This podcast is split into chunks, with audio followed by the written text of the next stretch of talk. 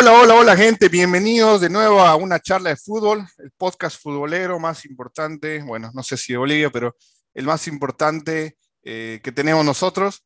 Eh, hoy día vamos a empezar nuestra serie del eh, Mundial de la Copa del Mundo 2022, Qatar. Y, bueno, hoy día les tenemos dos temas muy interesantes. Vamos a estar teniendo esta serie de temas así, un poco con historia, un poco con con detrás de escenas. Y hoy día tenemos la historia del álbum del Mundial que ha creado realmente un, éxito total estos últimos meses. Y de la pelota, ¿no? De la pelota que cada eh, Mundial cambia y es más, cada eh, Mundial hay dos ediciones, ¿no? Entonces, hoy día estamos con, con Gabriel Guzmán, eh, miembro del podcast, que nos va a estar ayudando un poquito a, hablar de estos dos temas. Gaby, ¿cómo estás? ¿cómo estás? Bien, bien.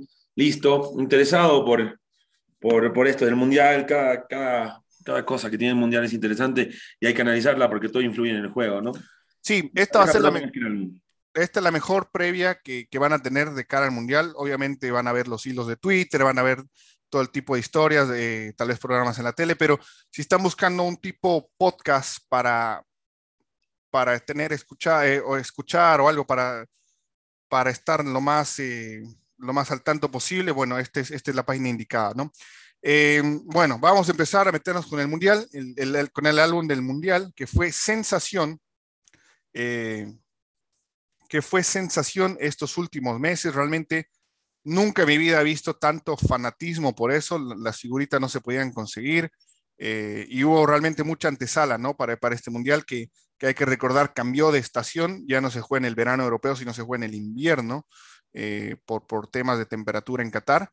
Eh, que obviamente está en el medio este, pero me refería al, horario, al zona horario. Y, bueno, este álbum para mí generó mucha expectativa y, realmente mucha, mucha gente se animó a hacerlo después de muchos años, ¿no? Sí, Adro, sin duda, el álbum del Mundial eh, despierta pasiones para nosotros, pero mm, raro, ¿no? Raro no tenerlo ahí a mediados de, de, año, ahí estar yendo a buscar las figuritas en mayo, era una costumbre, sin embargo ahora que se hizo en agosto, septiembre, también se sintió mucho ese, ese furor. Y creo que este álbum es especial porque creo que va a ser el último mundial de dos, de dos leyendas que son Messi y Cristiano. Dos estampitas que todo el mundo estaba buscando y seguramente se van a guardar para, para tenerlas en un futuro, ¿no? Este álbum del mundial que Panini ya sacó la, la, edición eh, del 2022, pero tiene ediciones desde el 1970 y en esta edición es la primera en la historia de las ediciones que saca figuritas especiales. Es decir, son figuritas que no son para colarlas, sino son figuritas como para, como para tenerlas, son cromos especiales de, de distintas categorías. Exactamente son la, la figurita base, eh, bronce, silver y gold de los, de los distintos jugadores claves de las distintas selecciones. Existe una por, por selección Mientras más rara, mientras más alta sea la calidad, es decir, un Messi Gold, por ejemplo, llega a tener un precio mucho más alto que un Messi normal o un Messi de bronce. Sin embargo, se ha visto que hay, hay figuritas de estas especiales que han llegado a costar 200 o 300 dólares, ¿no? Es, es algo distinto que ha hecho Panini y creo que se ha dado, dado cuenta que este tal vez va a ser uno de los álbumes más importantes debido a que dos de las leyendas del, fútbol del mundo, en la historia, van a jugar el último de sus mundiales, ¿no? Sí, eh, yo creo que pasa por eso, muy bien con lo que dijiste, que cambia también un poco la época.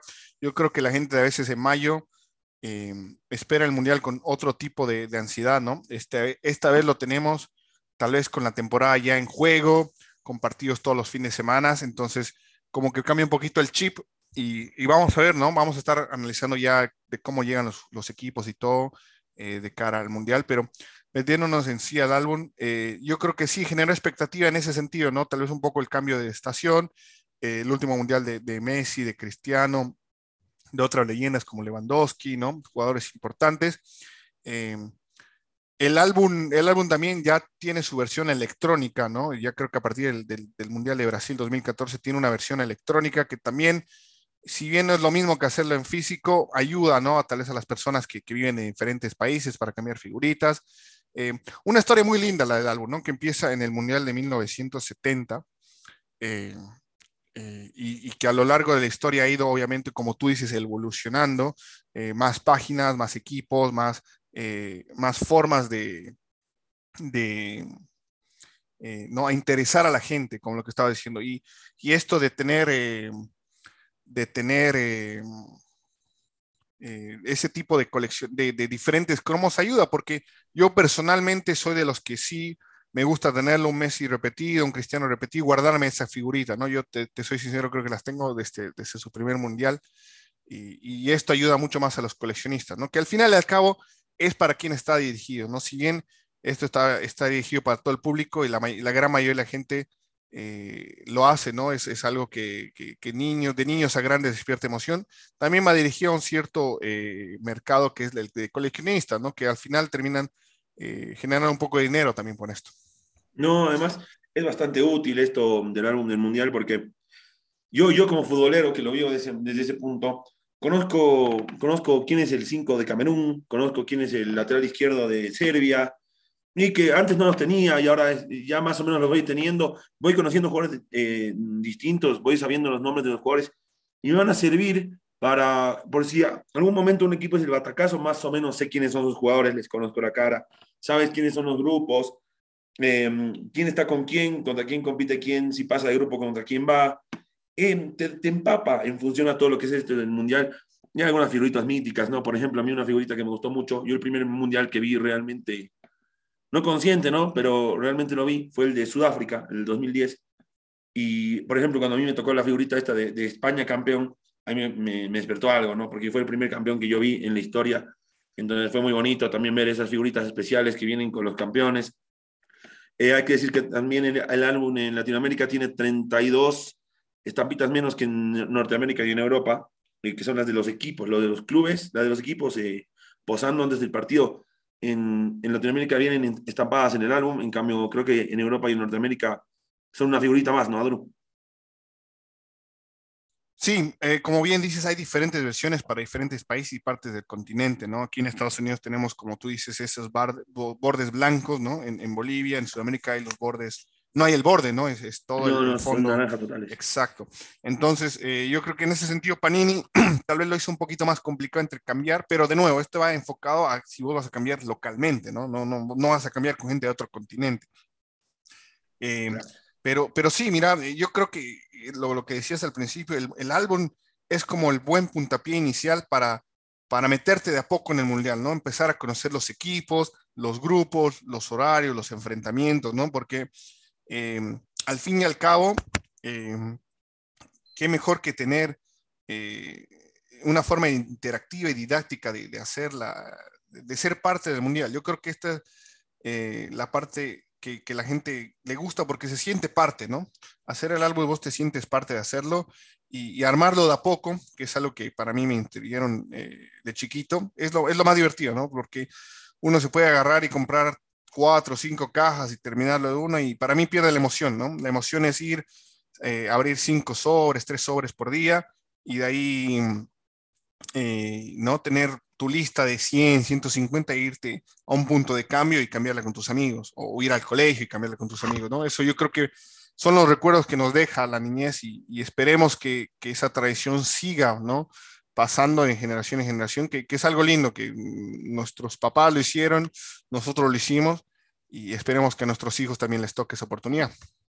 Sí, Adru, un palito que le quería dar al álbum, sí, ahora que me estoy fijando, lo tengo aquí en mano, y me, me, molestó mucho, ¿no? Pero eh, no te dice dónde juegan los jugadores. No te dice dónde juegan. Exacto, es algo que este año no.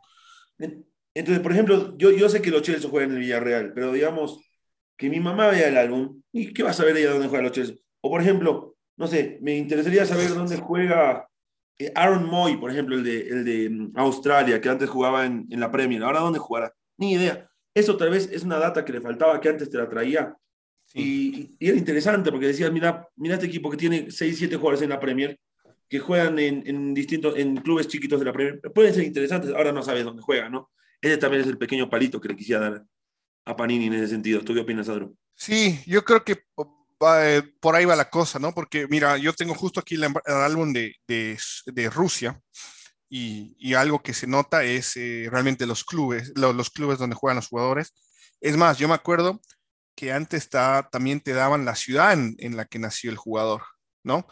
Eh, si bien tal vez es una data un poco más irrelevante o tal vez un poco más específica para otras personas, pero más o menos te iba dando la forma de dónde nacía el jugador y para, irte ubicando en el mapa, ¿no? De qué, de qué zona era el jugador y todo.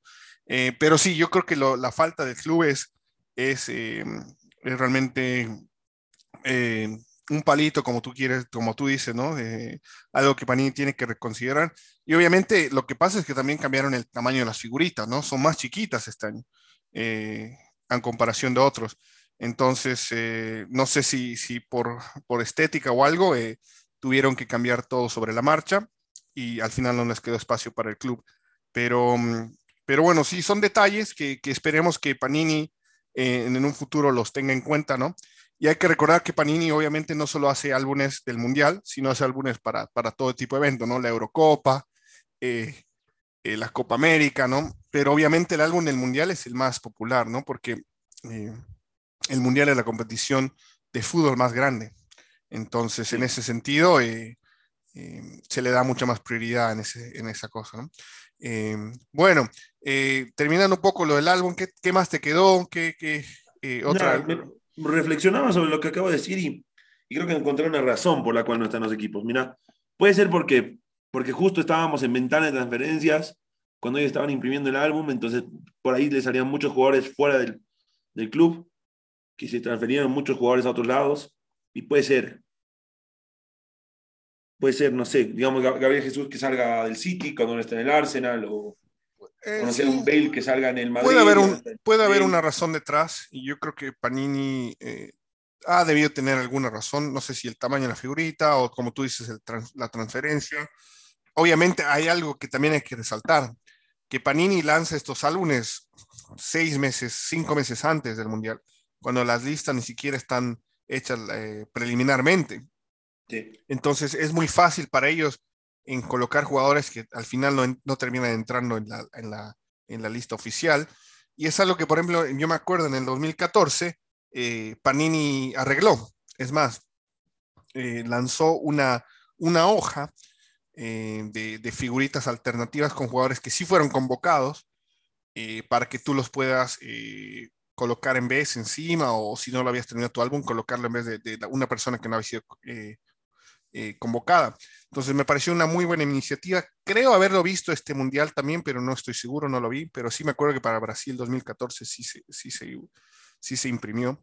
Entonces, de nuevo, es una forma de, tener el álbum actualizado, pero hay que entenderlos, ¿no? O sea, esto se hace con años de, anticipación y obviamente cuando mandan imprimir los jugadores hay como cinco o seis meses. Entonces, el, razonamiento tal vez eh, va más por, por el lado del, que tú indicas, ¿no, Gabriel? De que, se, que no se sabían si iban a haber muchas transferencias y en vez de poner un Lewandowski en el Bayern de Múnich, prefirieron no tocar el tema de los clubes y, y, dejar eso aparte por este álbum.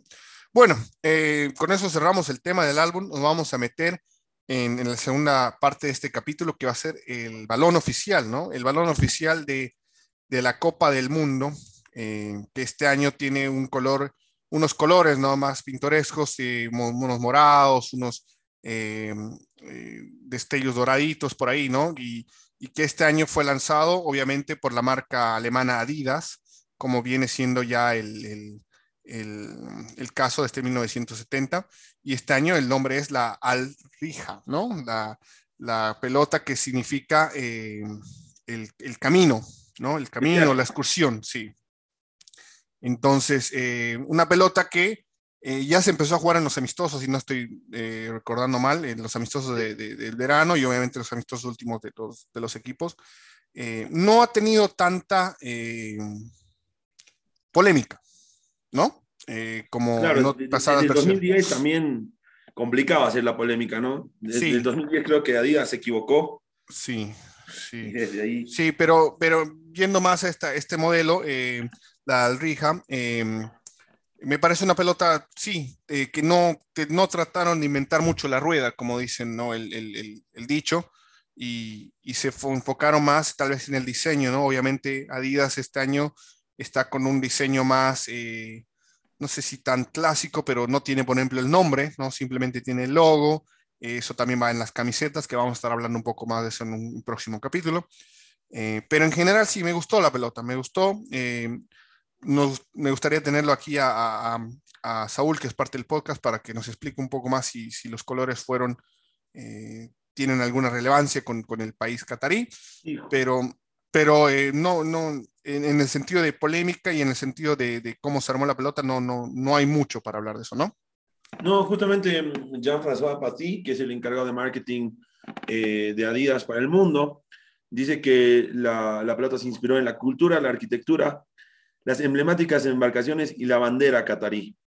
Em, fue reconocida por leyendas del fútbol como Casillas, Kaká y mm, entre otros, como que es una pelota un poco más rápido de lo normal, se desplaza muy bien por el aire y se siente muy bien a la pegada.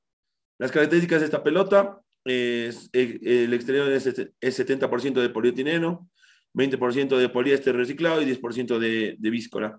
La cámara es de caucho, como todas las pelotas. Eh, el exterior no tiene costuras y esto es muy interesante porque antes, recordemos que la costura tal vez era lo más importante de la pelota. Es más, habían algunos grandes pateadores que hablaban de pegarle en la costura para que la pelota suba eh, de una u otra manera con algún efecto. Sin embargo, esta pelota no tiene costuras, eh, sino tiene uniones termoselladas, las cuales no dejan ver la costura y están más presionadas, están hechas a, base de presión. Obviamente requiere ser inflada, tiene estampas eh, del Mundial, tiene obviamente el certificado de FIFA Quality Pro. Al ser la de la, final, no va a ser alterada, eh, y, eh, la ingeniería de la pelota no va a ser alterada, solamente los colores y sus, colores para los partidos normales serán white y, y phantom. Esas son las características de la pelota oficial del Mundial. Sí, sí, obviamente predomina el, blanco y como tú dices, ¿no? Son una mezcla de colores amarillos, púrpuras, ¿no? Un poquito morados, rojo, eh, pero como tú le explicas, una pelota bastante, bastante moderna, pero también sin ir mucho al extremo, ¿no? Que, es lo que pasó y que lo vamos a hablar en un ratito, que fue la Yabulani, ¿no? Eh, pero me parece bien, un buen trabajo Bradías, yo la tengo aquí en mis manos ahorita. Eh, la verdad que me parece una pelota de lo más colorida, ¿no? Sí, tal vez no lo más clásica como fue la Telstra de, de, Rusia, que fue blanco y negro, pero un poco más colorida y como tú dices, inspirada un poco tal vez en la, arquitectura de Qatar, eh, que, que, es lo que estamos buscando, ¿no? Siempre tal vez tener un sellito un poco del país anfitrión. Bueno, eh, vamos hablando un poco de, de, la historia de las pelotas y obviamente como decimos, las pelotas eh, no tuvieron una marca oficial hasta el Mundial de 1970, ¿no? Eh, que cuando, cuando Adidas se, hace el dueño, obviamente, de, de, las pelotas y de las marcas, eh, siendo la marca oficial del Mundial.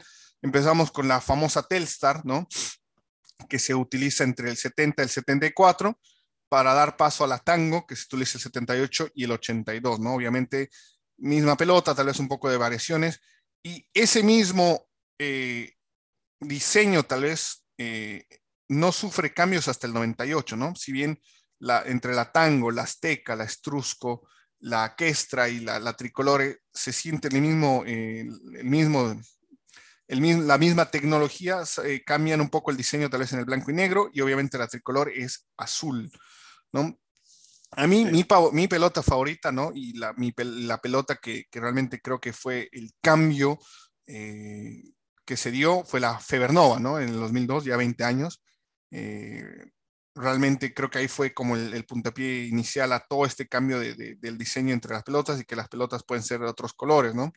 Eh, ¿qué, dices tú? ¿Cuál fue tu pelota eh, favorita? Mi favorita? Mi favorita es la Tango, sin duda. Es más, en casa hemos comprado más de, más de cinco veces la misma pelota. Es nuestra favorita para todos. Eh, no, no, sé por qué, la verdad. Y, yo supongo que a mi mamá le, gusta mucho por, porque mm, fue la, la Argentina, no sé. A mí me gusta mucho la tango, ya un tema, un tema familiar. Pero a mí la Yagulani me gustaba mucho, me parecía una pelota muy bonita. Además, es la primera que tiene estas placas realmente grandes, eh, cosidas, eh, y, como vos dices, ahí realmente siento que se da el salto, que cambia el diseño de las pelotas, em, porque antes eran todas em, parchadas, ¿no? eran parches chiquitos, todas unidas, como la típica pelota de fútbol. Sin embargo, en esta Yagulani creo que se da el salto a un parche más grande, se da un cambio también en el, en el, manejo de la pelota, porque la pelota era muy distinta, se movía de una manera distinta, y esto hace que, ese mundial sea muy recordado por eso, ¿no? Pero más que eso, no sé. También me gustaba que, por ejemplo, la de la final de Corea-Japón 2002 era dorada, ¿no? Esa pelota, ¿te acuerdas? Yo la tenía. Igual. sí, sí, sí, yo también la terminé perdiendo mi pelota, pero eh, no, la, la, la, del 2002 fue dorada todo el, todo el mundial, eh, ¿no? La que, la que tuvo el primer cambio de que, se, que tuvo la final eh, fue la Team Gaze, ¿no? La del 2006 en Alemania, que, que, fue con el diseño inicial que fue blanco, negro y, y un bordecito dorado, y la pelota a la final fue dorada y blanca, ¿no? blanca, blanca, ploma.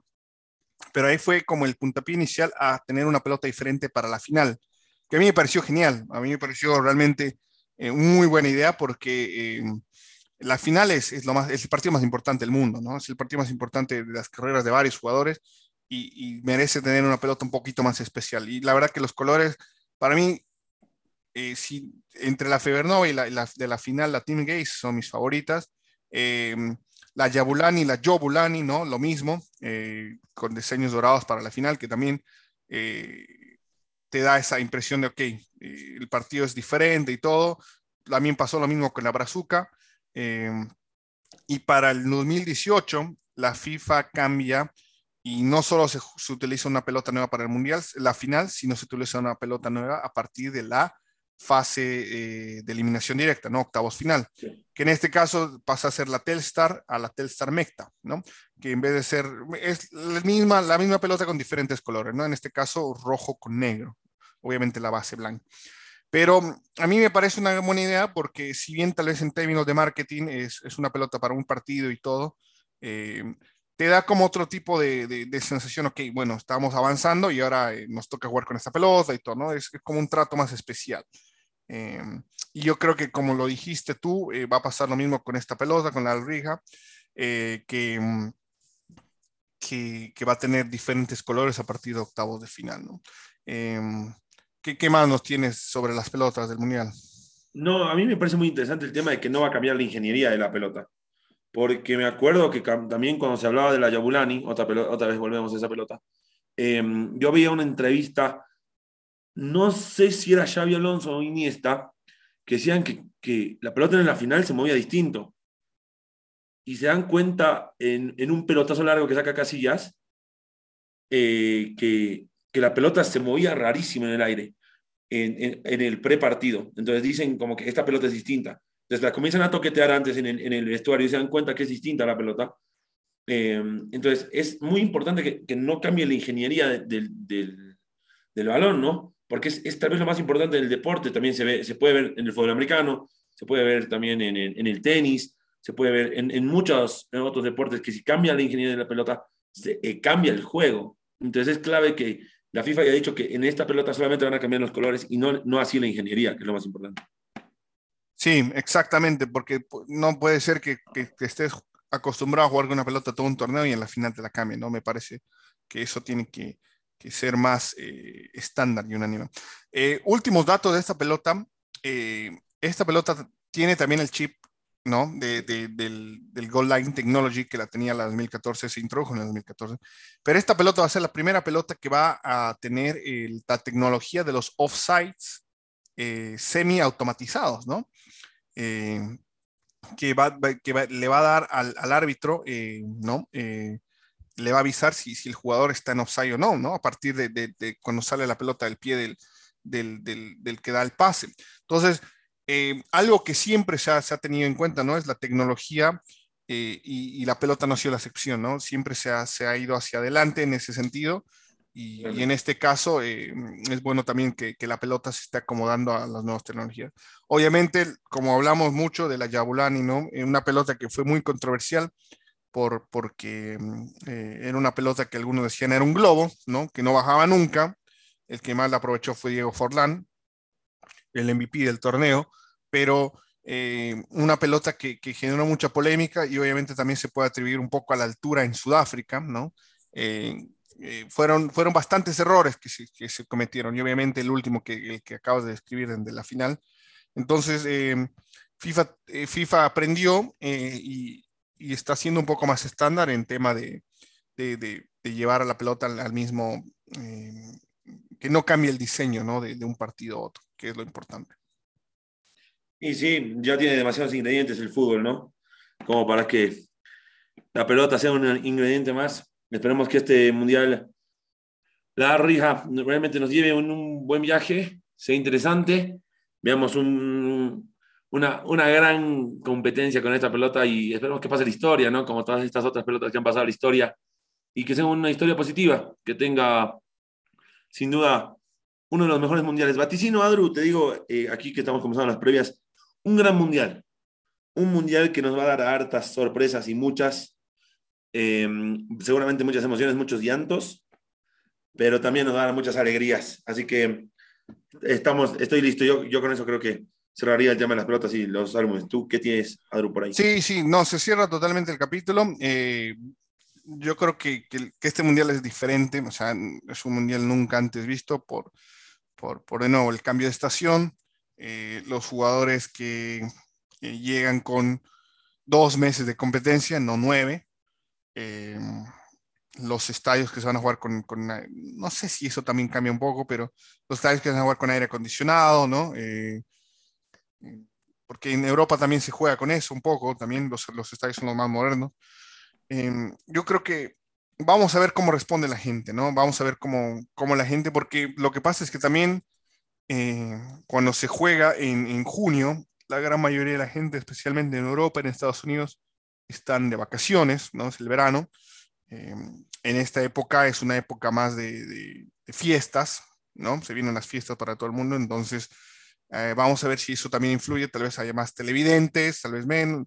Eh, hay que hablar un poco también de la gente que va a ir a Qatar, que, tanto eh, influyó, ¿no? Que ese país tenga tantas restricciones en, ciertas categorías que, la gente decidió no ir, pero en tema de entradas fue un éxito total, creo que las entradas se vendieron casi todas y, en ese sentido anticipa que será un buen mundial. Eh, a mí me gusta, ya lo hablé antes en un episodio anterior con Saúl, que cómo está armado el, calendario, me parece muy, muy, muy, muy, eh, muy bueno el formato, eh, los días establecidos y, obviamente va a ser un, mundial un poquito más corto, ¿no? Entonces vamos a ver el tiempo de recuperación también en, en los partidos, cómo, cómo les afecta a los jugadores y obviamente vamos a estar analizando todo grupo por grupo cuando las listas salgan, ¿no? Pero bueno, cerramos este primer capítulo de la antesala al Mundial. Vamos a tener muchos más datos, detalles sobre todos los eh, detrás de escena y todos los detalles, ¿no? Que también son parte del Mundial en sí, en los siguientes capítulos del podcast.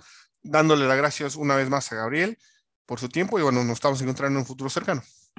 Gracias, Adru, a ti y, listo para analizar todo lo que se viene del Mundial. ¿eh? Se viene, se viene el Mundial. Muchísimas gracias y estén atentos a nuestros próximos capítulos. Muchas gracias y que tengan un muy buen día.